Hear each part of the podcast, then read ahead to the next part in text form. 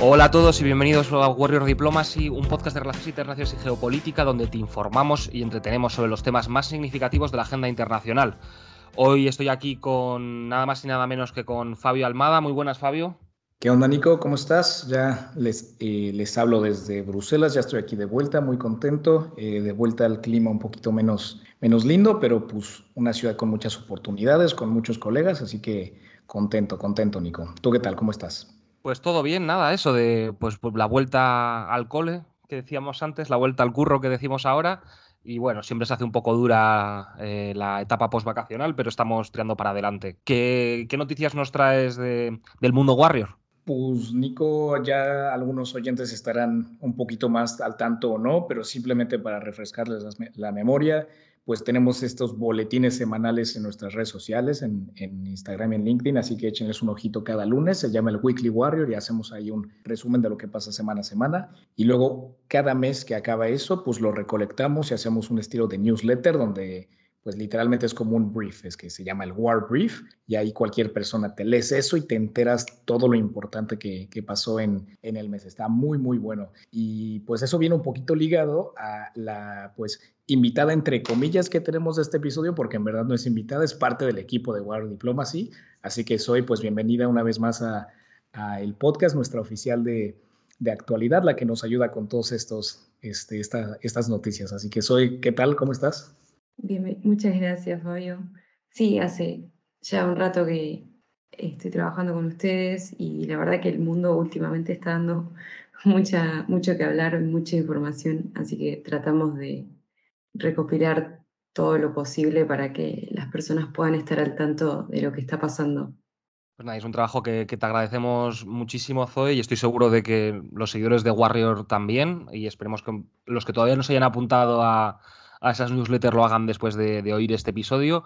Hacemos un breve paréntesis de la actualidad porque siguen pasando cosas en el mundo. El episodio de hoy, ya lo veréis, va a tratar concretamente sobre los BRICS, ese grupo de países, pero antes de entrar de lleno en el tema, eh, queríamos hacer un par de puntos de actualidad. En, África la situación sigue estando bastante tensa en la parte eh, occidental de África.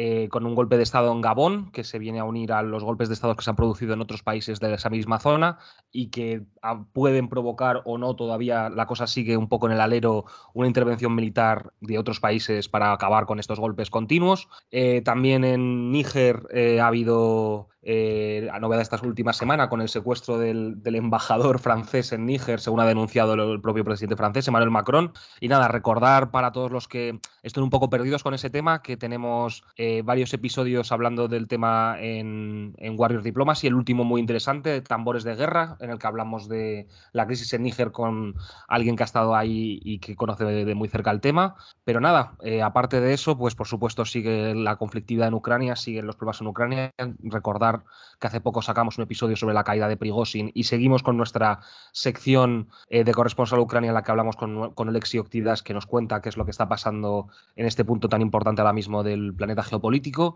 Y nada, ahora ya sin más dilación, pues entramos en, en el tema de hoy, que es nada más y nada menos que los BRICS y antes de nada, le doy la palabra a Fabio para que nos explique un poquito qué es exactamente los BRICS.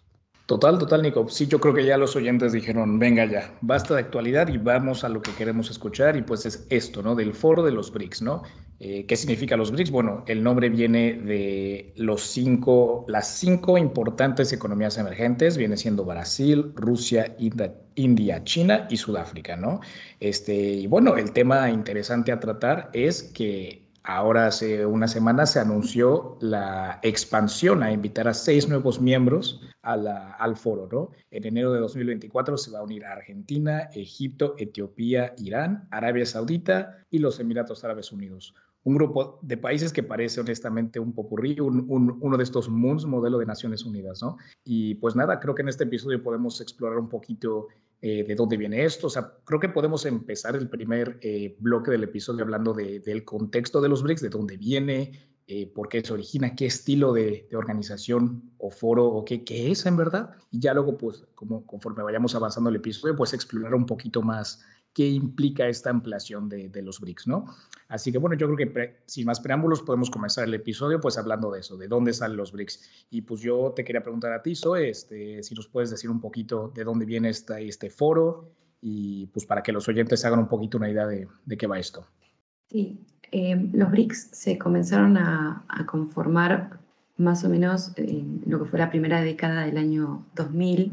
Eh, el concepto en sí surge más o menos en el 2001, cuando el fondo de inversión Goldman Sachs planteó que estos cinco países podrían llegar a ser un buen eh, contrapeso económico a Estados Unidos para el año 2050, o sea, una proyección a largo plazo. Resultó que estos países eh, terminaron siendo, bueno, economías emergentes y entonces en 2018 eh, estos países se reunieron en lo que fue su primera cumbre BRIC, en ese entonces sin Sudáfrica, solamente Brasil, Rusia, India, India y China, porque Sudáfrica se incorporó más tarde en el 2010. Y bueno, fue en esa instancia, en primera instancia, donde empezaron a establecer algunos eh, procesos de entendimiento y cooperación entre, entre los países em, en distintos ámbitos que podrían considerarse por ahí estratégicos, em, como lo es el científico y tecnológico, el militar, el energético,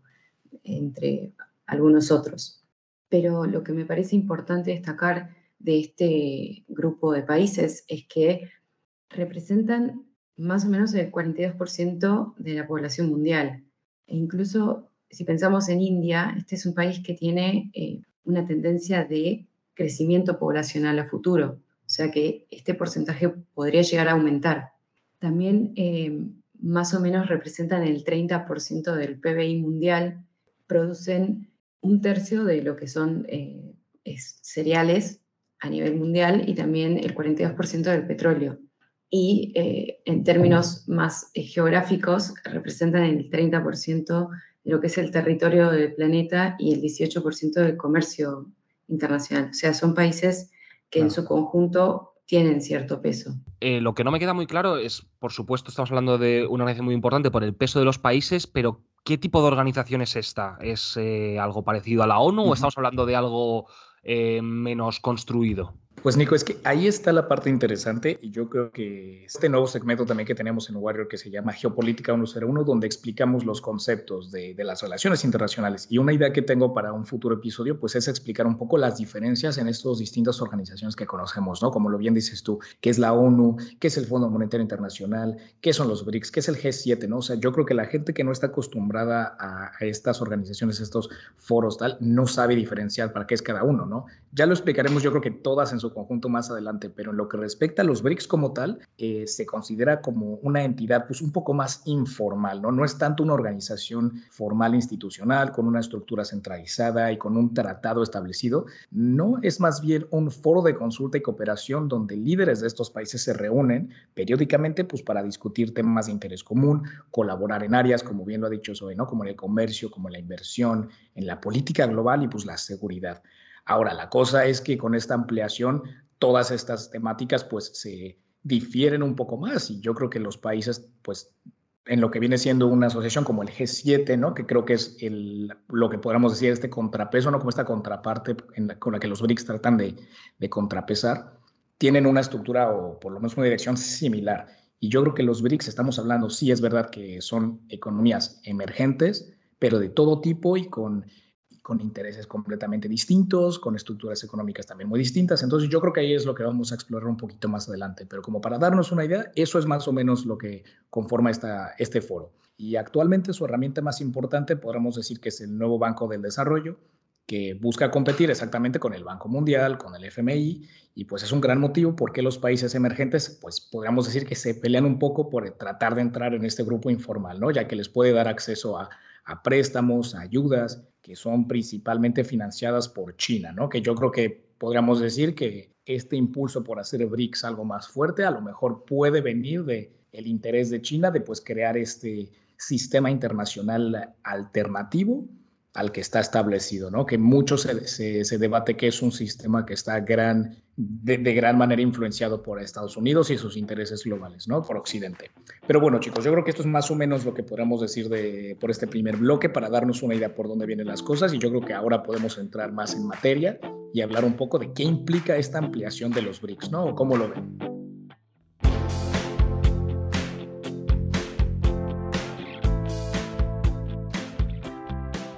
Bueno, pues nada, chicos, en este segundo bloque donde podemos, este, yo creo que expandir un poquito más las ideas que venimos aquí a, hablar, pues es, eso mismo, ¿no? ¿Qué implica esta ampliación del, grupo de los BRICS y qué aspectos más concretos tenemos de, esto, ¿no? Así que, Nico, yo te quisiera preguntar a ti un poquillo. Ha habido un par de controversias ahí de qué países entran, qué países no. Creo que los criterios no han sido así los más, más claros y está el gran caso de la Indonesia, que es un país que parecía que iba a entrar y al final creo que no.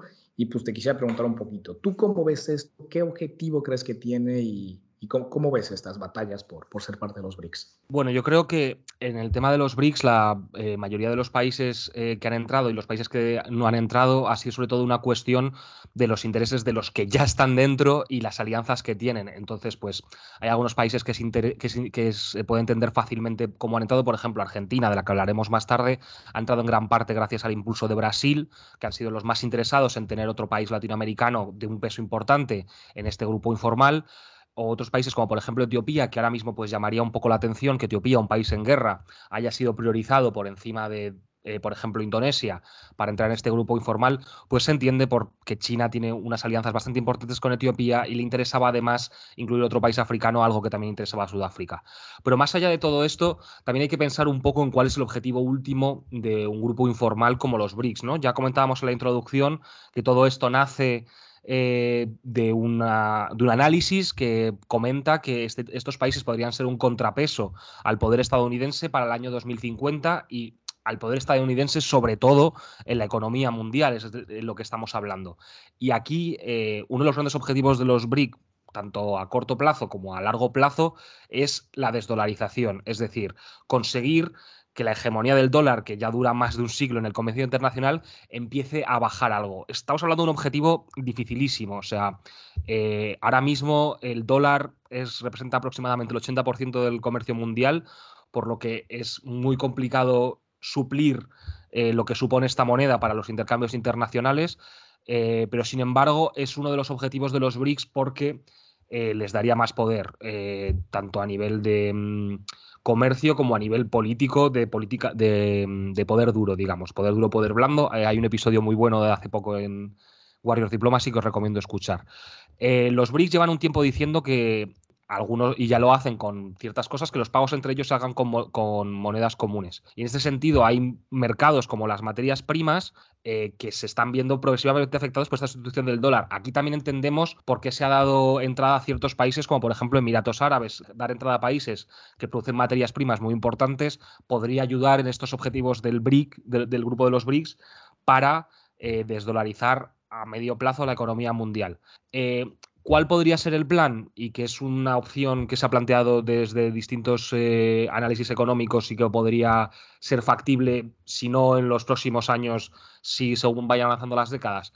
Crear alguna, una especie de cesta de monedas, según el peso en el, en el comercio internacional, que, sustituyan al dólar en ese mismo comercio. ¿no? Es una propuesta que dejaría fuera monedas que estén ligadas a economías puramente especulativas y que si presionaran por esta opción, países como China o India podrían colocar sus monedas dentro de esta cesta y favorecerles mucho más a nivel comercial que la actual dominancia del dólar. Pero bueno, esto es solo un ejemplo de lo que busca el grupo de los BRIC, pero hay muchos más. También hay muchas cuestiones de eh, balancear eh, poderes regionales, también hay cuestiones em, de contrarrestar el poder militar, aunque eso todavía es un tema que no se ha hablado demasiado en este foro, que busca sobre todo apoyarse en el aspecto económico.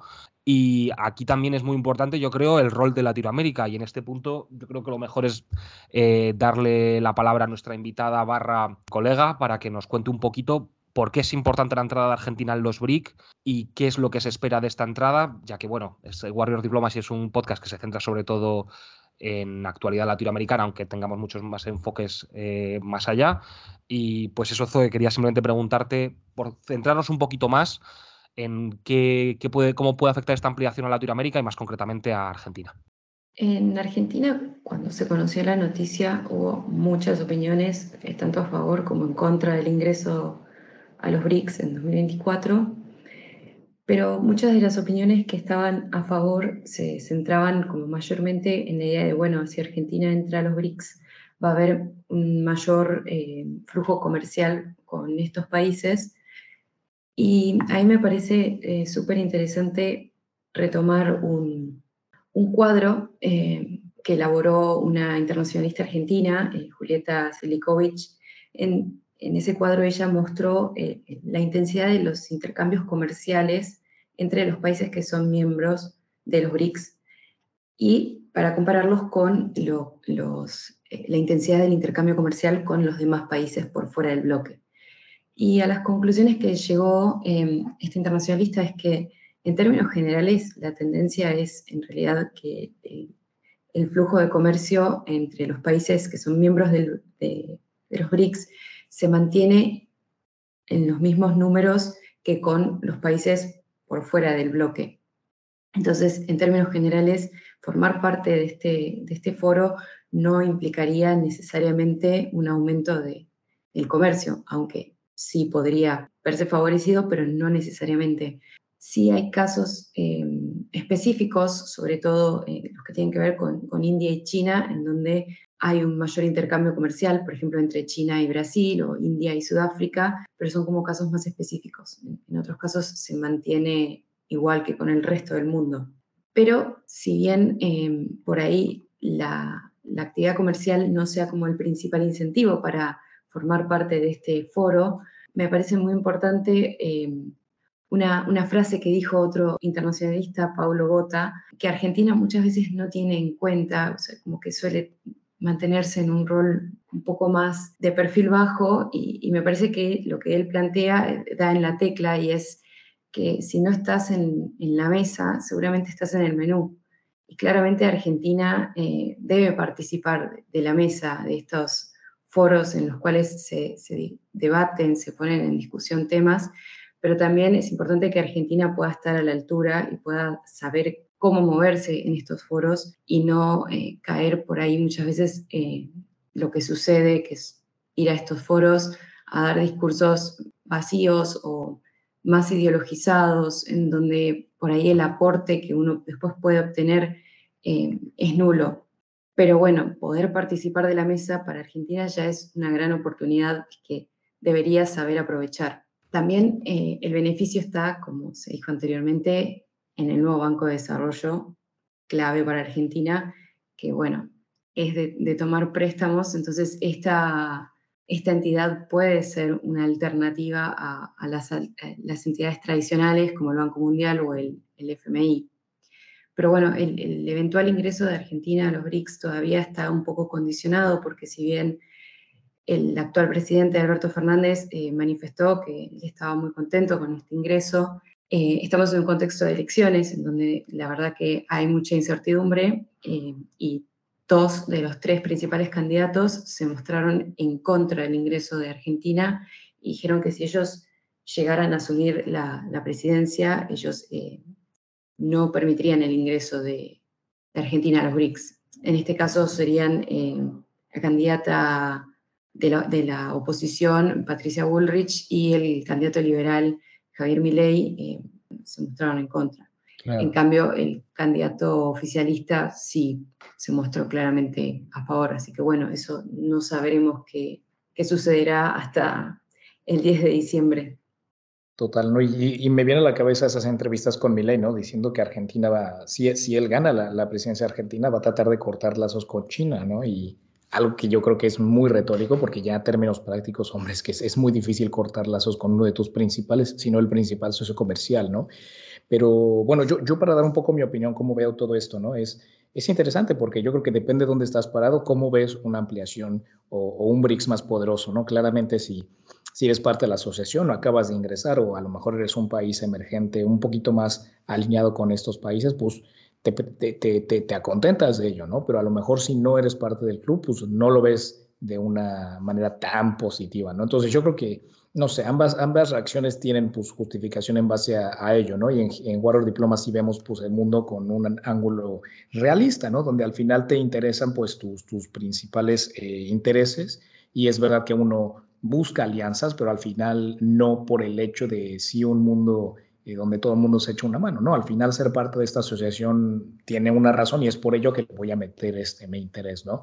Entonces, pues miren, yo siento que un BRICS más amplio tampoco creo que vaya a poner al mundo patas arriba ni que dé lugar al surgimiento de este nuevo orden global post-occidental, ¿no? Entonces yo creo que al mismo tiempo también esta expansión de los BRICS no creo que sea la victoria más grande para China y Rusia, dos países que, bueno, Rusia más, ¿no? Que se está diplomáticamente aislando. Y de hecho, dato interesante, curioso, como Putin no fue a la cumbre en Johannesburgo porque está esa orden de aprehensión de la Corte Internacional Penal en su contra. Entonces era medio, pues, quién sabe, a lo mejor va y se lo agarran. Entonces no fue, ¿no? Y pues eso, tampoco creo que los BRICS este, vayan a ser este núcleo del nuevo movimiento de países no alineados, ¿no? Y por lo mismo, porque ampliar la lista de miembros no siento que convierte a, los BRICS en un bloque pues como más potente, más condensado, sino yo creo que al contrario, a lo mejor empieza a socavar la poca cohesión que ya tenía el grupo, ¿no? Antes de la expansión. Y esto pues se viene a lo que hablamos en este podcast, ¿no? A la geopolítica y a la rivalidad. Eh, de un lado ya tenemos a esta creciente eh, diferencia entre China e India y luego pues entre estos nuevos miembros tenemos conflictos entre Etiopía y Egipto, este, que están fuertemente enfrentados por las aguas en el Nilo y una presa que se está construyendo ahí. Luego tenemos a Irán y Arabia Saudita, que son los rivales regionales del Medio Oriente más fuertes. Entonces, pues yo lo veo un poco de esa manera, ¿no? Si Beijing, si China quiere construir pues este equipo antioccidental, pues creo que no puedes hacerlo pues, tratando de meter entre comillas, amigos de los países occidentales, ¿no? Y se me viene a la cabeza, pues, eh, Arabia Saudita, ¿no? Este, los Emiratos Árabes Unidos también. Entonces, pues yo más o menos lo veo un poquito de, de, ese ángulo. Es verdad que esta es una asociación, como Nico, tú lo has dicho, un poco más económica, pero al final si estamos hablando de un, este, de un escenario internacional donde todo juega, y si se hace una división completa, pues ya dentro de los BRICS ya yo creo que va a haber posiciones encontradas cuando se tengan que tomar decisiones más sustanciales, ¿no? Así que bueno, pues yo un poquito más por ahí veo las cosas. No sé cómo, cómo, me, lo, cómo me lo ven, Nico. Yo estoy bastante de acuerdo, pero también hay que pensar igual que eh, ya se sabe que, China muchas veces habla de que ellos sus planes no los hacen a, corto plazo, sino a muy largo plazo. Y en este sentido yo creo que es un poco, o sea, eh, vamos, a dejarlo, vamos a dejarlo claro, estamos adelantando un pelín del bloque 3, pero China, al ser el país eh, más potente de este grupo informal, es de facto el líder de este grupo informal, igual que podríamos decir que eh, Estados Unidos los de la OTAN, aunque las organizaciones no tengan absolutamente nada que ver, como hemos dejado claro, una es de aspecto militar y esta es de aspecto. Pero bueno, podríamos pensar en el FMI o en el Banco Mundial, en el cual, a pesar de que el FMI lo suele dirigir un europeo, la, batuta la lleva Estados Unidos, que es el principal donante. Y yo creo que es un poco lo que pasa aquí con los BRICS. La, la idea de China es a través de la asociación, y aquí entramos un poco también en la teoría dura de las relaciones internacionales, ¿no? Y eh, la teoría liberal de las relaciones internacionales, que es que a través del mantenimiento de relaciones comerciales, a través de la profundización en esas relaciones comerciales, se pueden lograr alianzas a largo plazo. Y yo creo que eso es precisamente la idea de China o la idea de los BRICS y la idea de meter a todos estos, como bien has comentado, rivales regionales dentro de un mismo grupo. Efectivamente, Irán y Arabia Saudí se llevan relativamente mal a nivel eh, político, por no decir muy mal, eh, lo que has comentado Etiopía e Egipto, incluso podríamos decir que Argentina y Brasil son en el fondo rivales regionales también eh, en cuanto a economía y hace años a otras cosas. Entonces, yo creo que lo que busca China es a través de esta relación laminando esas rivalidades e ir creando una mayor asociación que en el que al final acabe redundando en su beneficio. Yo sé que es un ejemplo ya muy manoseado, pero es, todo el mundo sabe que Alemania y Francia fueron rivales durante décadas, provocaron guerras mundiales espantosas que causaron millones de víctimas y sin embargo, tras la última guerra, eh, crearon una asociación puramente económica, como era la Asociación del Carbón eh, y, del Acero eh, entre Francia y Alemania, que acabó derivando en lo que hoy llamamos la Unión Europea, que es una organización integradísima y ejemplo de organización internacional económica para todo el mundo. Entonces, yo creo que, que en este sentido China está mirando a muy largo plazo y que el objetivo es, este. Entonces, aunque tengas toda la razón, creo también que hay aquí un punto de intentar conseguir esa, que es, esa alianza progresiva de países no occidentales a través de la profundización de los lazos económicos.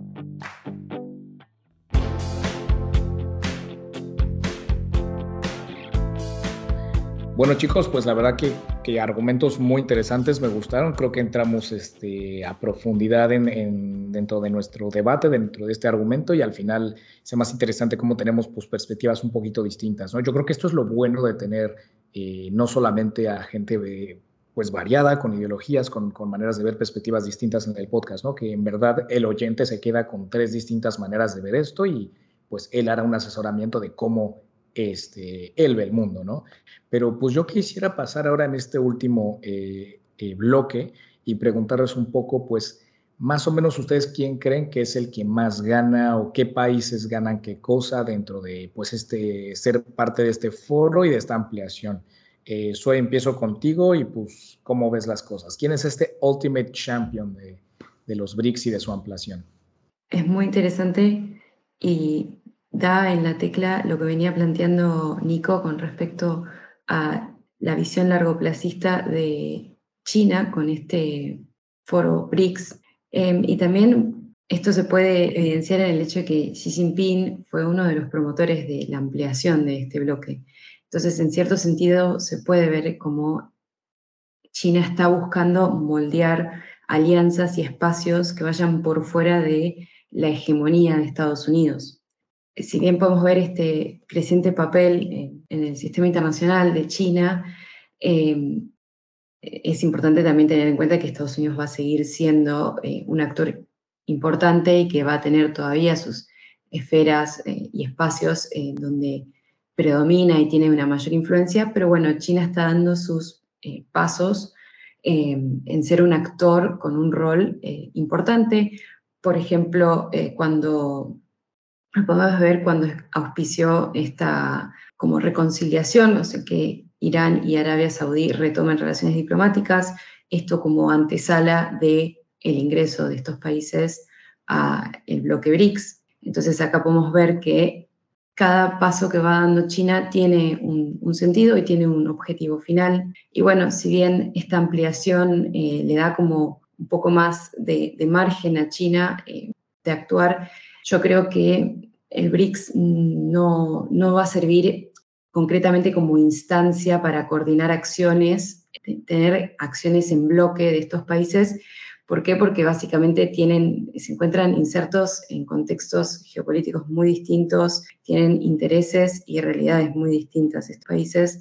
Entonces, bueno, las ventajas que vayan sacando eh, de manera unilateral estos países tanto China, Rusia, Brasil o India, eh, va a ir dependiendo con, las relaciones bilaterales que ellos vayan formando con estos nuevos países que ingresan eh, a los BRICS, ya sea a partir de acuerdos comerciales, a partir de proyectos de inversión, como sea, pero eso va a ir dependiendo también de cómo se va moviendo cada actor eh, de forma bilateral con los demás. 100% de acuerdo con, con Zoe y creo que en ese sentido, pues obviamente estamos todos hablando en el fondo de, China, ¿no? Pero también es, hay que puntualizar que igual la táctica eh, no, no, sale siempre, o sea, aquí estamos dando por supuesto que todos los países, y es cierto que hay una gran lista de espera para entrar, eh, de hecho, em, hay, o sea, se ha aceptado la entrada de 6 de 23 países que habían solicitado adherirse a los BRICS, o sea que eso da una pista del interés que hay por esta organización, pero también hay que eh, matizar la utilidad de la misma. O sea, el, nuevo banco de desarrollo este de los, de, los BRICS, que ya hemos hablado que es eh, el buque enseña, digamos, el buque insignia, perdón, de, esta, de, esta, organización informal, a veces también ha tenido sus problemas. El ejemplo más claro y evidente es el de Ecuador, que ha tenido que acudir al FMI para hacer frente al pago de los préstamos de los bancos de cooperación chinos. Es decir, al final ha tenido que recurrir a esas instancias occidentales, en el fondo patrocinadas por Estados Unidos, para poder salir de una situación en la que se había metido por sus alianzas con China, que en teoría le iban a sacar de su otra situación de dependencia con Estados Unidos. Entonces, al igual que pasa con muchas cosas de relaciones internacionales, sobre todo relaciones económicas y comerciales internacionales, estos movimientos son muy complejos y tienen muchas derivadas que son muy difíciles de controlar. Y aunque China tenga el plan que tiene y el objetivo que tenga, y son ambos muy claros, yo creo que hay muchos obstáculos en el camino y no está claro a qué ritmo va a poder conseguir avanzar en el plan que tiene de, integración y de crear un orden internacional, digamos, más o menos alternativo. Yo creo que también es importante hablar de otros países, ¿no, Fabio? O sea, en este podcast le hemos dedicado bastante tiempo, pues, por ejemplo, a Rusia. Eh, ¿Tú crees que, por ejemplo, Rusia tiene algo que sacar de esta organización o están ahí más por eh, que no les excluyan que por un interés real sacar algo de la misma. Claro. Pues mira, aquí es verdad que al final Rusia, ahí punto, punto a favor a lo que están tratando de hacer, que es completamente lo que dices, luchar contra ese, contra ese aislacionismo que pues la guerra que han comenzado en Ucrania les ha llevado, ¿no? Que no solamente es una aislación diplomática, sino también económica. Entonces yo creo que de una u otra manera Rusia participando o intentando seguir participando en, en, este foro y muchos del de mismo estilo, recordemos la, el foro que hizo con África hace unos meses.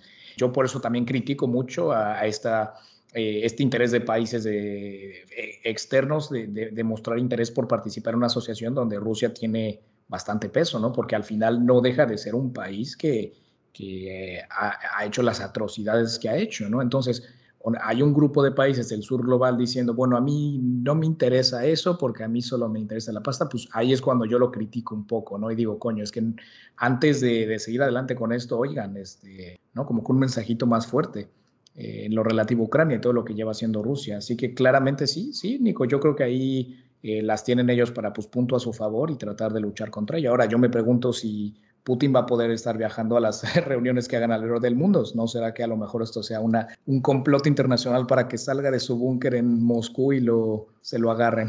¿Quién sabe? Pero qué más, qué más. Yo creo que también aquí una ventaja grande pues para todos esos países en desarrollo este, que tratan de tener un un puesto un poco más eh, importante y relevante a nivel internacional, ¿no? Y, y, sí, no sé, así lo veo un poquito más. Y ya como que para lo mejor empezar a dar este, pues, pasitos a la, a la conclusión, yo creo que el anuncio de la expansión de los BRICS, pues podría tener también un propósito útil para, pues, para Occidente, ¿no? Y dejar de dar por sentado al sur global, ¿no? Al final va a haber actores que van a intentar también meterle. China yo creo que tiene esta retórica de cooperación sur-sur, discurso neocolonialista, ¿no? O sea, la influencia de Rusia, de China en América Latina no es, este, les vamos a ayudar amigos este, que están en desarrollo por el amor a, apoyar, no, o sea, al final también tienen sus intereses y, y, pueden ser intereses extractivos también, así que yo creo que hay que tener mucho cuidado también con cómo nos relacionamos con inclusive países que se venden al mundo como, como ayuda sur-sur. Pero pues yo creo que es eso, ¿no? Occidente tiene que, que sí, claro, estar eh, a lo mejor eh, orgulloso de los desafíos que ha, que ha superado, pero tampoco puedes dejar de ver al mundo como una banda de, de, actores irrelevantes, porque no lo son y al final yo creo que ya estamos en un mundo muy multipolar, donde en grupos y asociaciones, pues al final sí que puedes influir un poco en la política. A lo mejor no tanto porque seguimos siendo aquí en Warrior este, pues fieles a esa, teoría un poquito más realista y donde el poder fuerte tiene un poco más de peso, pero al final sí que tiene una influencia, ¿no? Entonces creo que eso es una lección a, tener en cuenta. Y pues bueno, yo tampoco creo que sea un, grupo que va a poder a lo mejor rivalizar tanto con, este grupo del G7, porque como lo hemos hablado por el episodio, ese es un grupo muy conciso, que son economías y poderes que están muy alineados y a lo mejor los BRICS y su ampliación van a tener perspectivas muy distintas. Pero bueno, ya hablé demasiado, chicos. Eso yo creo que ya es con lo que yo termino mis intervenciones de, del día de hoy. Soy, ¿tú cómo lo ves? ¿Algunas palabras para concluir? Eh, yo creo que, bueno, la ampliación de los BRICS eh, sí es algo a lo que, como vos decís, eh, Occidente debería prestar un poco de, de, atención, más que nada teniendo en cuenta, bueno, las alianzas que se pueden ir formando una vez que los primeros seis países eh, nuevos ingresen, pero también coincido con, lo que ustedes han planteado en que, bueno, la, efectividad del BRICS como un bloque eh, cohesionado es muy, muy débil, eh, puede servir como instancia de cooperación y de establecer algunas alianzas o algunos principios pero por ahora, el, peso que puede llegar a tener, el peso geopolítico eh, que pueden llegar a tener los BRICS todavía eh, es muy, muy débil, y más si lo comparamos con un grupo como el G7, que es, ya viene hace varios años consolidado y convocando a reuniones que, bueno, establecen ciertos lineamientos a nivel internacional. Pero bueno, creo que es un, una situación interesante y hay que estar atento a cómo se van a ir moviendo los países, tanto los BRICS originales como los nuevos que se van integrando, qué acciones va tomando Occidente para contrarrestar esto. Simplemente por, por volver al principio, este BRICS ampliado, pues al final lo que aspira a hacer es eh, rivalizar con, con el G7 y también con el FMI y el Banco Mundial y por tanto con la hegemonía estadounidense y europea en el orden internacional, pero yo creo que tal y como hemos explicado en este episodio bastante bien, sin eh, hacer demasiada, sin hacer tampoco un halago de humildad, eh, esa posibilidad queda aún bastante lejos, por lo que yo creo que es algo que va a ser muy interesante de analizar en los próximos años en el mundo de las relaciones internacionales. Eh, para ver exactamente qué es lo que da de sí, pero que por ahora estamos en, en, una fase, digamos, muy inicial, yo creo, todavía de este proceso, así que habrá que esperar a ver qué pasa exactamente. Bueno, y como para ir cerrando con el episodio, em, queremos recomendarles nuevamente que nos sigan en, redes, eh, tanto para estar al tanto de los nuevos episodios que vayan saliendo, así como también los Weekly Warriors que salen los lunes. Y también recordarles que los primeros días del mes eh, sacamos nuestro War Brief, así que aquellos que estén interesados de saber qué está pasando en el mundo, qué pasó en el último mes, están más que invitados a suscribirse a nuestro newsletter. Sin duda, la mejor manera de, seguir estando ahí atentos a lo que, va pasando hoy. Te agradecemos un buen por el gran trabajo que haces todas las semanas, todos los meses. Y nada, pues ya saben oyentes que para su podcast preferido de análisis de geopolítica y todo lo que pasa en el mundo, pues aquí nos tienen. Si nos pueden dar ahí una estrellita en Spotify o tal, pues tampoco lastima a nadie, la verdad. Así que nada, hasta la próxima.